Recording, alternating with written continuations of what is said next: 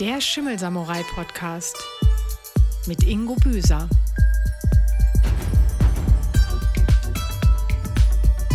Hier lernst du einfach und verständlich, wie Bauphysik funktioniert und du Schimmel ganz leicht vermeiden und bekämpfen kannst. Der Schimmelsamurai räumt auf mit Mythen. Vergiss Google und hör dir diesen Podcast an.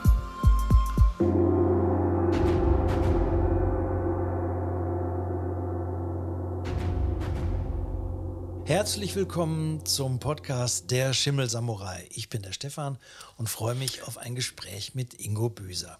Ingo, meine Oma hat immer gesagt, mach's Fenster zu, du heizt den Garten. Jetzt kommst du und sagst, Lüften ist keine Energieverschwendung.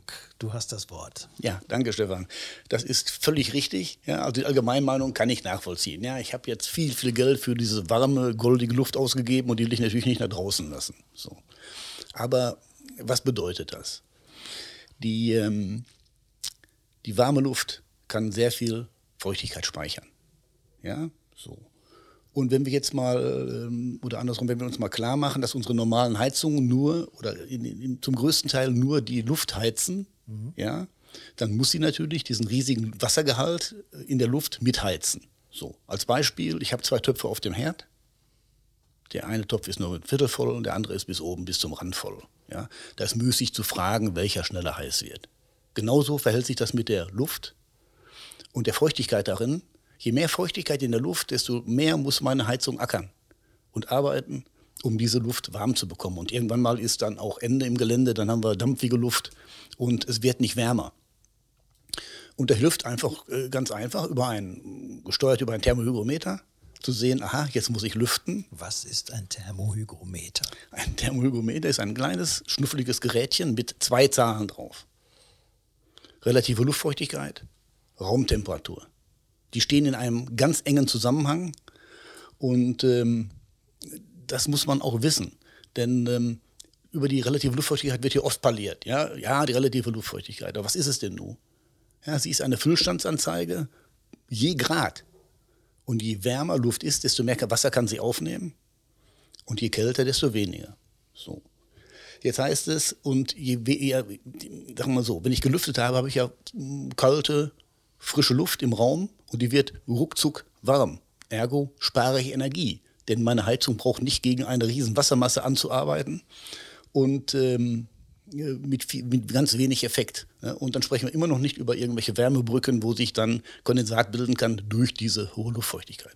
Wenn du sagst, äh, Lüften ist keine Energieverschwendung, dann bezieht sich doch das wahrscheinlich A auf das Stoßlüften, das heißt, das Fenster wird geöffnet oder die Türen, aber doch nicht für Stunden, sondern wahrscheinlich fünf oder zehn Minuten. Ja, da haben wir ja auch wieder die große oder die Gretchenfrage, wer sagt mir denn, wann ich lüften muss? Ja, wir hatten vorhin das Thermohygrometer, ein ein gutes Gerät, äh, um mal ein Gefühl dazu bekommen, wann muss ich denn nur lüften. Und ähm, dann ist es natürlich so, wenn ich über Kipp lüfte, muss ich, muss ich wissen, dass ich meine Leibungen, das sind die Seiten an den Fenstern, die, die Wände, die kühlen auf Außentemperatur ab. Mache ich das Fenster zu, kann ich zugucken, wie daran das Wasser kondensiert, weil es die Außentemperatur angenommen hat. Zudem dauert es viel, viel, viel, viel, viel zu lange. Mache ich die Stoßlüftung, habe ich vielleicht für einen Raum zehn Minuten, Viertelstunde, kommt drauf an, wie groß der Raum ist. Und dann äh, sehe ich schon, aha, ich bin nur noch bei 50 Prozent relative Luftfeuchte, kann ich das Fenster zumachen und gut ist. Ab wann zeigt mir denn dieser Thermohygrometer oder das Thermohygrometer an, wann ich lüften sollte? Also ich sage mal, Normtemperatur würde ich oder die, die Normparameter ähm, liegen so bei 20 Grad und 50 Prozent. Ja, man spricht auch von 40 bis 60 Prozent relativer Luftfeuchtigkeit, hängt aber dann auch wieder von der Temperatur ab. Achtung, ja. Und ähm, sobald das äh, Thermohygrometer bei, sagen wir mal, 20 Grad locker über 60 Grad marschiert, sollte ich schon mal ein Auge drauf haben. Über 70 auf gar keinen Fall zu lassen, denn ab 70 besteht Schimmelgefahr. Äh, Entschuldigung, 70 Prozent besteht Schimmelgefahr. Und ab 80 Prozent bekomme ich Schimmel. Das ist so sicher wie das Arm in der Kirche. Wie kommt das denn, dass dieses Thema so gut wie gar nicht bekannt ist? Das ist eine gute Frage, das weiß ich auch nicht. Aber es war äh, für mich so ein, so ein, so ein Aha-Effekt, ähm, als ich mal eine Befragung gemacht habe für, die, für die, das GIH. Also ich bin Energieberater im Handwerk auch. Und da hieß es mit Allbau zusammen, äh, eine Energieberatung zu machen, richtiges Heizen. Und da stellte ich fest, dass kein Mensch über ein Thermohygrometer Bescheid wusste. So, ja, und dann stellt sich ja immer die Frage, äh, Dr. Google sagt drei bis fünf von am Tag lüften. Ja, ich sag mal, wer ist drei bis fünf von am Tag da? Keiner. Ja, und wie ist es Zum- morgens? zum Lüften, ne? Zum Lüften. Ja, so morgens oft Hektik, alle Mann raus, keiner lüftet. Abends hm, ist vielleicht doch ein bisschen zu kühl und dann wird auch wieder nicht gelüftet. Also ist ein schwieriges Thema. Aber wenn ich sage, ich stelle ins, sag ich mal, im Schlafzimmer und im Wohnzimmer und vielleicht noch im Kinderzimmer mal einen Thermohygrometer auf, dann sehe ich, wie entwickelt sich da die Luft und kann entsprechend lüften. Das ist wichtig und lässt sich auch nicht ändern. Du hast mir eben gesagt, dass eine vierköpfige Familie, die in einer 100 Quadratmeter Wohnung wohnt, in einer Woche, sieben Tage, bis zu 120 Liter Feuchtigkeit durch Kochen, Duschen, Schwitzen abgibt. Diese 120 Liter sind ja gelöst in der Luft. Richtig. Die müssen ja irgendwo hin. Ja, das ist ja das Problem. Was mache ich mit der Feuchtigkeit, die sich in einem, sagen wir mal jetzt gut gedämmten oder nachträglich gedämmten Haus entwickeln? Ja? Ähm, ich sag mal, in einem gut gedämmten Haus wissen die Leute schon Menschen und da muss ich ein bisschen mehr drauf achten. Ähm, die armen Nutzer, die jetzt ein neue Fenster bekommen oder mal neue Fenster mit einer Dämmung, ja, die freuen sich alle, hurra, ich spare Energie. Aber das Hurra bleibt im, im Halse stecken, wenn sie die ersten Schimmelsporen im, im Leitungsbereich sehen. Warum? Weil sie ihr Nutzerverhalten nicht ändern ähm, sprich auf das Lüften achten. Ja? Denn wenn ich hermetisch abgeriegelt bin, dann kommt kein Lüftchen rein und kein Lüftchen raus. Es ist, äh, es ist Fakt. Die Feuchtigkeit bleibt im Raum. Die Feuchtigkeit bleibt im Raum. Die setzt sich dann in die, in die Polster, die Wände, je nachdem, wie sie gestrichen sind, nehmen diese auf, Teppiche etc. pp. Und äh, da kann man mal einen ganz interessanten Versuch machen. Ähm, nur in diesem Raum lüften, Fenster mal auf, 20 Minuten später rein, dann wird das äh, Thermohygrometer auf, auf, sagen wir mal, 20 Grad und sagen wir 19 Grad und 50 Prozent relative Luftfeuchtigkeit zurückgegangen sein. Macht das Fenster wieder zu, geht aus dem Raum, lässt auch da die Tür zu und geht nach 20 Minuten wieder rein. Und wenn ich dann sehe, ui, ich bin ja schon wieder bei 70 Prozent relative Luftfeuchte, dann weiß ich, in meinen Möbeln, in den Polstern, in den Wänden steckt noch so viel Feuchtigkeit, die muss ich öfter rauslüften. Ja? Und wenn ich das danach aber kontrolliere, dann habe ich, wenn ich dann ähm, da regelmäßig lüfte, nachher keine Probleme mehr, weil ich dann habe ich das Überschüssige, was jetzt in den Wänden ist und äh, in, in, vielleicht in den Polstern, wie auch immer, rausgelüftet und dann reicht das einmal, zweimal am Tag äh, kontrolliert zu lüften. Du hast eben von einem Belüftungs- oder Entlüftungskonzept gesprochen. Was ist das denn? Die ähm, Fensterbauer sind ähm, eigentlich dazu verpflichtet, wenn sie neue Fenster eingebaut haben, ein äh, zumindest rudimentäres Lüftungskonzept zu erstellen, damit der Nutzer weiß, aha, mir fehlen jetzt 60 Kubik Fremdluft, die früher durch meine alten Fenster reingekommen sind. Und äh, dann aber, es hat immer etwas gezogen von innen nach außen. Ja, Die Fenster ist- waren nie ganz dicht. Richtig, das ist gar nicht mal so dumm. Ja, aber ähm, es soll ja nicht ziehen und wir wollen ja keine Energie verschwenden. Äh, nehmen wir es mal unter dem, unter dem äh, Deckmäntelchen. Aber ein gewisser Luftaustausch ist wichtig. Und was passiert, wenn Fenster eingebaut worden sind? Dann habe ich die schon derma dann ich schon sehr, sehr oft habe ich die schon undicht gemacht durch Fensterfallslüfter, ja, damit permanent Luft reinkommt äh, und die Feuchtigkeit sich nicht zu sehr anstaut. Ja, also beim Lüftungskonzept heißt, ich überprüfe die Räume, sage, wie werden die genutzt, wie viel Feuchtigkeit taucht hier auf oder äh, bildet sich hier und wie kriege ich die wieder weg. So, das kann sein über Fensterfallslüfter, das ist die einfachste Übung, oder über ein Lüftungssystem, wer weiß. Das heißt, für mich jetzt als Laie stellt sich das so dar, A, Stoßlüften, das Allerwichtigste, es ist Ja. keine Energieverschwendung. Und B, so ein Thermohygrometer mir anschaffen, damit ich überhaupt erstmal weiß, wo ich stehe. Genau. Ja. Ohne das macht es überhaupt keinen Sinn. Denn äh, ich sag mal, wir haben da natürlich ein sehr natürliches Thermohygrometer, unser Fenster. Und wenn das beschlagen ist, äh, ist es eigentlich schon ähm, zu spät, weil die Luftfeuchtigkeit zu hoch ist. Das heißt, die warme Luft schlägt sich an, An der kalten Scheibe nieder. kalten Genau. Scheibe nieder. Ja. Das ist, das ist ein todsicheres Zeichen. Hier ist zu viel Feuchtigkeit genau, in der Luft. Genau. Ja, das ist aber auch als Beispiel ein, ein, ein schönes ja, Kontroll Kontrollmittel, wenn ich ein, äh, ein Badezimmer habe mit Fenster. Ja, dann dusche ich, dann beschläge ich das Fenster, das ist völlig normal. Dann mache ich das Fenster auf Stoßlüftung auf und gucke zu, aha, jetzt ist kein, Beschlag mehr, kein Belag mehr da, also ist nicht mehr beschlagen, ist die, ist die Feuchtigkeit raus, kann ich äh, schon von ausgehen. Äh, und dann habe ich schon mal so, so, ein, so, ein, kleines Gefühl dafür, äh, habe ich genug gelüftet oder nicht. Wenn ich jetzt ein Haus, sagen wir mal, mit vier oder fünf Wohnräumen habe, Bad, Küche, wie viele Thermohygrometer sind denn da sinnvoll? Ja, das ist eine gute Frage. Ich hätte, also ich würde es immer im, im Bad aufstellen, ja. im Schlafzimmer, ja. ein schwieriger Raum, weil meistens ein kalter Raum. Ja, die wenigsten Leute heizen ihr Schlafzimmer. Wobei ähm, da sehr darauf zu achten, dass das nicht mal geheizt und nicht geheizt wird. Entweder wird es geheizt oder es wird nicht geheizt. Und die Tür zum Wohnraum sollte immer zu sein. Das ist ganz wichtig. Aus welchem Grund? Ansonsten kommt von die, die wir, haben ja, wir wissen ja, die warme Luft kann mehr Wasser aufnehmen als kalte. Ja. Und im Wohnraum ist es ja immer wärmer. Da wird gekocht, da wird gelebt, etc. pp. Und in meinem Schlafzimmer, das ich eigentlich kühl haben möchte, ja, habe ich kältere Umfassungsflächen, heißt Wände, Decke, Boden. Und wenn jetzt diese warme Luft mit ihrer vielen Feuchtigkeit in solch einen kalten Raum kommt, findet sie immer die kälteste Stelle und kondensiert. Ja, ich sag's mal immer flapsig, ich sag, nehmt einen Eimer Wasser, stüttet ihn rein, dann wisst ihr, warum es dort nass ist. Ja? Äh, sicheres Zeichen, ähm, dass also, andersrum, die Tür immer zulassen, dann habe ich kein Problem, der Raum bleibt kalt, ja, und ich habe kalte Umfassungsfläche, ich habe kalte, kalte Temperaturen, alles gut. Wenn ich dann morgens lüfte nach dem Schlafen, habe ich überhaupt keine Probleme. Ja. Ansonsten kann das schwer in die Hose gehen, weil die, wenn ich das sporadisch heize, mache ich aus der Luft wieder einen Feuchtespeicher. Ja, und dieser Feuchtespeicher sagt, pass mal auf, in der Matratze, in, in weiß ich wo, hängt noch Feuchtigkeit, die nehme ich jetzt auf und transportiere sie todsicher an die kälteste Stelle. Meistens oben die Raumecken oder unten im Bereich äh, des Bodens. Du bist ja auch Vortragsredner und hältst darüber Seminare und äh, Informationsveranstaltungen.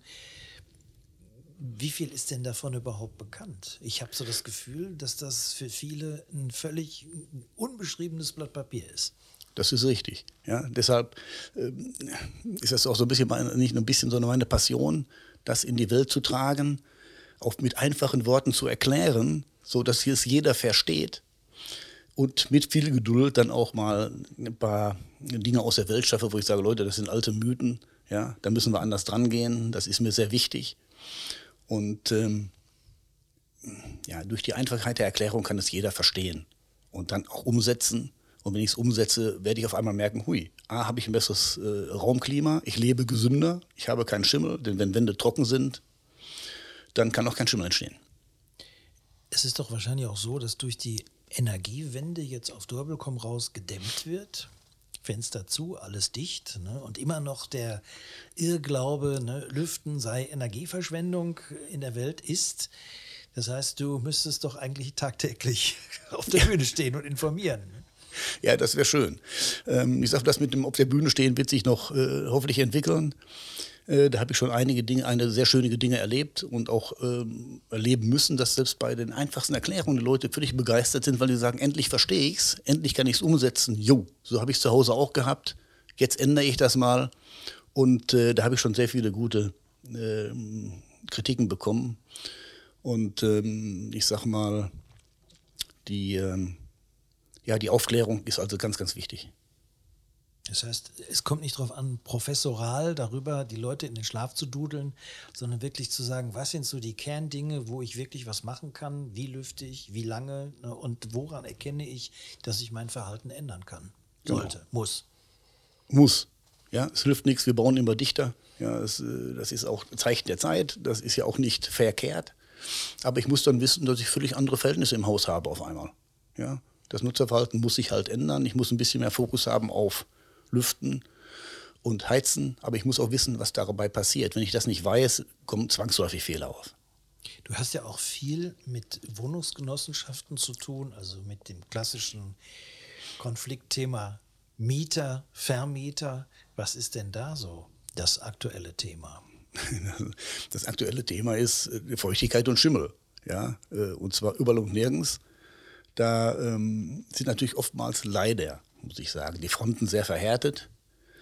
Ähm, weil eben diese Dinge gelaufen sind, wie sie müssen mehr heizen und sie lüften falsch und sie heizen falsch und machen dies falsch. Und wenn ich das zu dir sage, fühlst du dich angegriffen, die Jalousie geht erstmal runter und dann ist das schwieriger vom ähm, da so ein bisschen, sag ich mal, ähm, äh, Erkenntnis reinzubringen. So.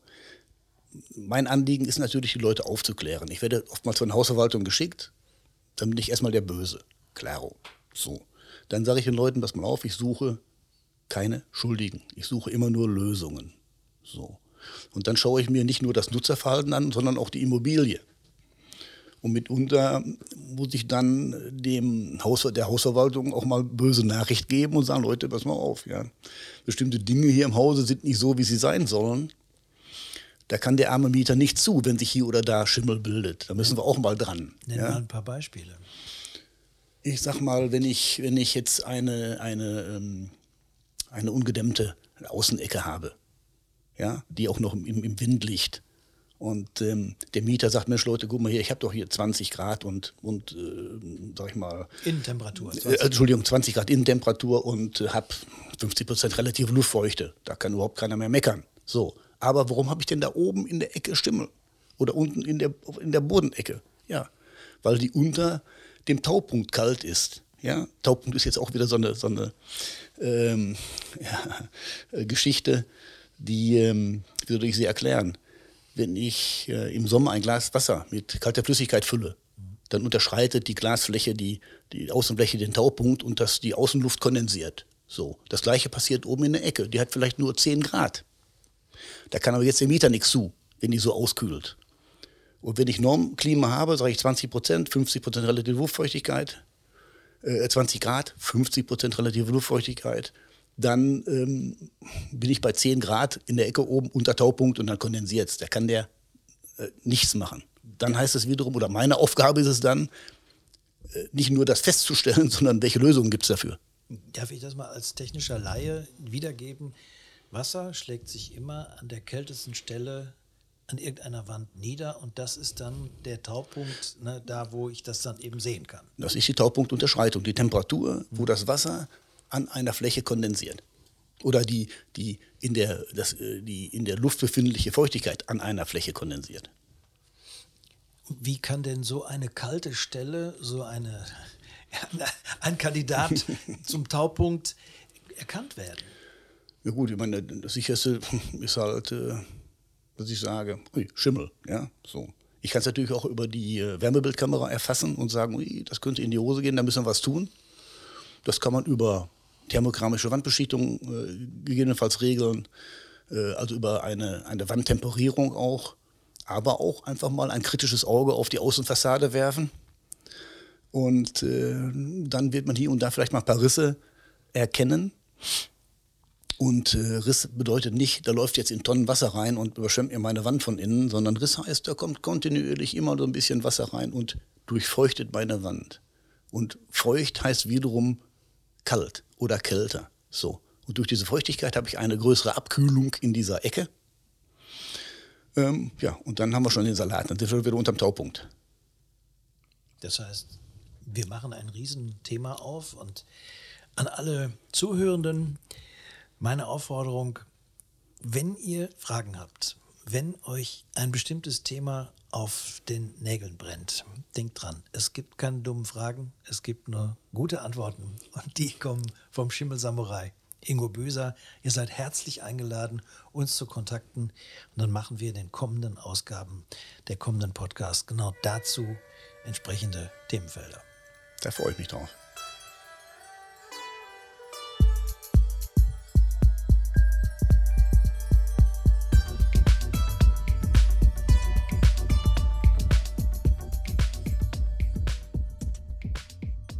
Dieser Podcast ist eine Produktion von Twin Flame Productions.